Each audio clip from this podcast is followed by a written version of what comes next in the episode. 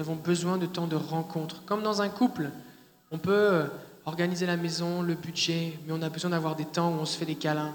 On a besoin d'avoir des temps où on est juste assis l'un à côté de l'autre et on se regarde dans les yeux. Euh, comme nos enfants ont besoin de passer du temps avec nous, peu importe tout ce qu'on peut leur acheter ou tout ce qu'on peut faire pour eux. Nous avons besoin de cette intimité. Le Seigneur m'a dit, ton rôle est de favoriser la rencontre et pas de me remplacer. Ce soir, je sens que je voudrais faire une, une démarche qui me semble être importante au niveau spirituel. Avant que je devienne pasteur, j'aimais ça prier, passer du temps tranquille avec le Seigneur. Quand je me suis retrouvé responsable à devoir amener des gens à la prière, ça m'arrivait souvent de devoir amener des gens dans la prière, des gens qui n'avaient pas envie de prier. Et il n'y a rien de plus frustrant et fatigant et énervant que d'organiser des temps de prière pour des gens qui n'ont pas envie de prier. Et là, il n'y a personne qui aime ça, euh, vivre de la frustration. Alors facilement, et souvent les pasteurs, c'est ce qu'ils font, c'est qu'on on essaye de combler l'absence de prière et de spiritualité par euh, de l'animation. On fait une réunion de prière, mais on prêche trois quarts d'heure et il y a cinq minutes de prière. Ou alors on fait une réunion de prière, ce qu'on appelle diriger, et on parle tout le temps, et il n'y a jamais le temps de prier. Et en fait, c'est pas de la prière, c'est juste que on se donne l'impression que c'est de la prière, mais c'est pas de la prière. Parce que Dieu doit être au centre de la prière. Et ce soir, je voudrais, en tant que pasteur, et je sais que plusieurs d'entre vous, euh, si vous êtes dans l'église de Pasteur Lionel, je sais que vous n'avez pas de problème avec ça, mais, mais, euh, mais j'aimerais, euh, j'aimerais vous demander pardon en tant que pasteur pour toutes les fois où moi ou d'autres pasteurs vous ont donné une mauvaise image de la prière et ont attiré le regard sur eux au lieu d'attirer vos regards sur Dieu. Et je voudrais vous demander pardon parce que c'est ce qui amène l'Église dans la faiblesse et dans, le, dans l'absence de puissance et de réalité spirituelle. Parce que nous avons besoin, toutes et tous, de rencontrer Dieu.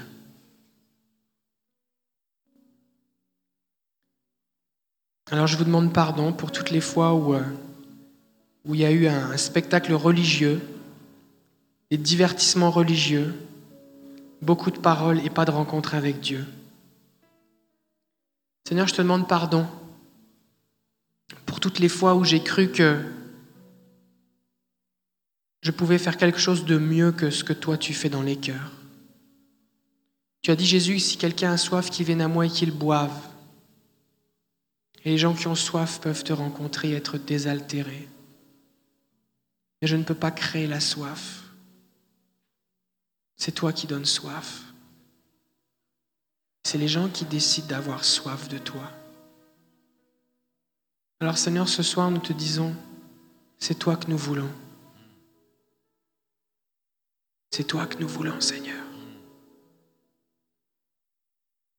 Et ensuite de ça, le Seigneur m'a dit, vous m'honorez en vous tenant devant moi, parce que je récompense ceux qui me cherchent.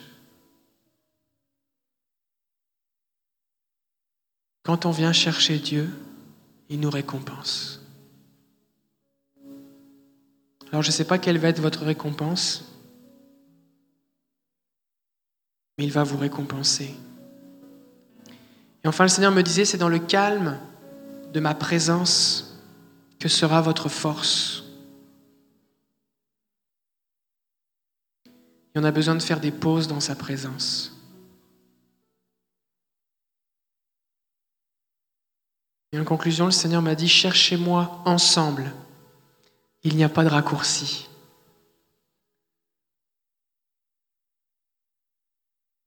Et je crois réellement que le réveil dans cette ville,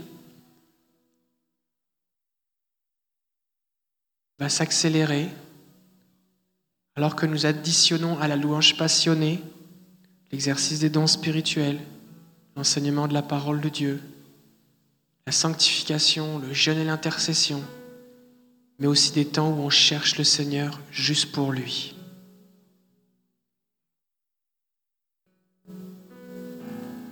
Où on apprend à faire de lui nos délices. Je ne vais pas parler plus longtemps. J'aimerais qu'on prenne un temps en silence dans sa présence. Jonathan va continuer de jouer du piano tranquillement. Et on est juste là pour le rencontrer, lui. Peut-être que le Seigneur va vous parler, va vous donner des visions, va venir se manifester à vous. Concentrez-vous sur lui.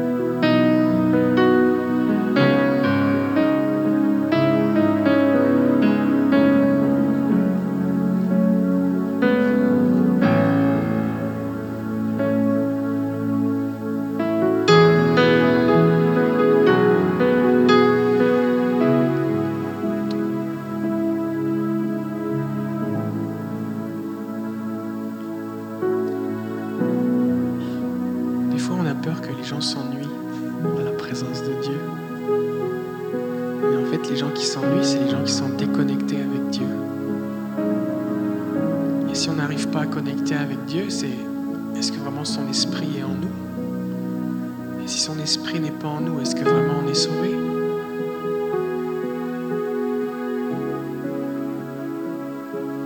Si on n'est pas intéressé par la présence de Dieu, est-ce que vraiment on a envie d'aller au ciel?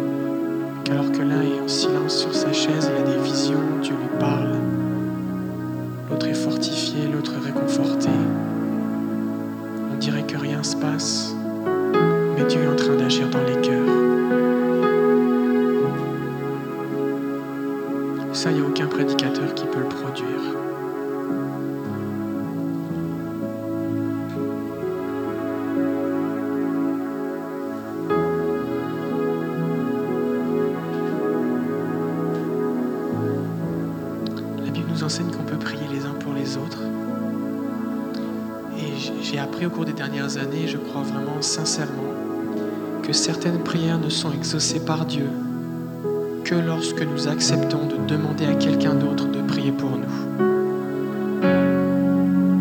Je crois vraiment à la valeur de la prière personnelle, mais c'est aussi important de comprendre qu'il y a la prière collective. Et je crois qu'il y a quelque chose aussi qui se passe lorsqu'on prie ensemble.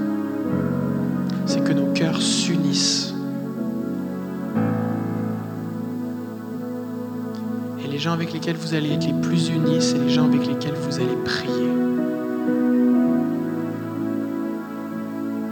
Alors ce que j'aimerais vous proposer de faire maintenant, on va se mettre par groupe de 5 personnes, 5 à 6 personnes, le nombre qu'on est. Et on va juste prendre un temps pour prier les uns pour les autres. On a fait ça toute la semaine. Fait qu'essayez de vous mettre avec quelqu'un, essayez de vous mettre avec des gens que vous n'étiez pas au cours de la semaine, si vous étiez là cette semaine. Et voici ce qu'on va faire. On va choisir une personne dans le groupe. La personne va donner son prénom et peut partager un besoin. Mais vous n'êtes pas obligé de partager un besoin. Vous pouvez juste laisser le Seigneur inspirer les gens qui vont prier pour vous. Et tous les membres du groupe, chacun leur tour, vont prier pour cette personne, selon ce que le Seigneur les conduit. Peut-être qu'alors que vous priez, vous allez avoir une vision, vous allez prier selon un texte biblique, d'après un verset ou une promesse de Dieu. Peut-être que le Seigneur vous a parlé récemment avec un verset, et ce verset est pour cette personne. Peut-être que vous allez avoir une parole de connaissance, une parole prophétique, que vous allez ressentir quelque chose de la part du Seigneur pour cette personne. Priez selon ce que le Seigneur vous dirige. Peut-être quelqu'un va dire, ben moi, pasteur, je ne suis pas très fort sur le don spirituel, ou je ne suis pas habitué, ou je ne sais pas trop comment faire. Est-ce que je peux prier quand même? Bien sûr, priez selon votre cœur. En fait, souvent, on exerce les dons spirituels sans s'en rendre compte. Cet après-midi, je prie pour quelqu'un sur Skype en France. Et la personne, à la fin de la prière, me dit, mais il y a plein de mots que tu as utilisés dans ta prière, ça m'a vraiment beaucoup touché. C'est des paroles de connaissance. Le Seigneur sait ce que la personne a besoin. Moi, j'avais pas l'impression particulièrement d'avoir une grande révélation, même si je sentais la présence de Dieu. Mais euh, le Seigneur va vous diriger, va vous conduire. Ça peut être des groupes mixtes. Ça peut être Il faut que ce soit des groupes inter-églises. On a des gens de plusieurs églises représentés ce soir. Fait je vous invite à vous répartir en groupe de 5 à 6 personnes dans la salle. Et puis, euh, on peut bouger les chaises, bien sûr. Essayez que les groupes ne soient pas trop proches les uns des autres. Ça va vous permettre de vous concentrer sans être euh, distrait par la prière du groupe d'à côté. Et puis, euh, le Seigneur va vous utiliser. Et vous allez être bénis par vos frères et sœurs. Parce que Jésus-Christ est la tête de son corps. Et vos frères et sœurs sont les autres membres de ce corps. Et une bonne façon d'être connecté à la tête, c'est d'être connecté au corps. Vous avez plus de chances d'être connecté au corps, à la tête, en étant connecté au corps, qu'en étant tout seul dans votre coin en demandant que la tête vienne vous parler. Fait que je vous invite à vous, euh, répartir en groupe de, de, de 5 à 6 personnes et on va prier les uns pour les autres.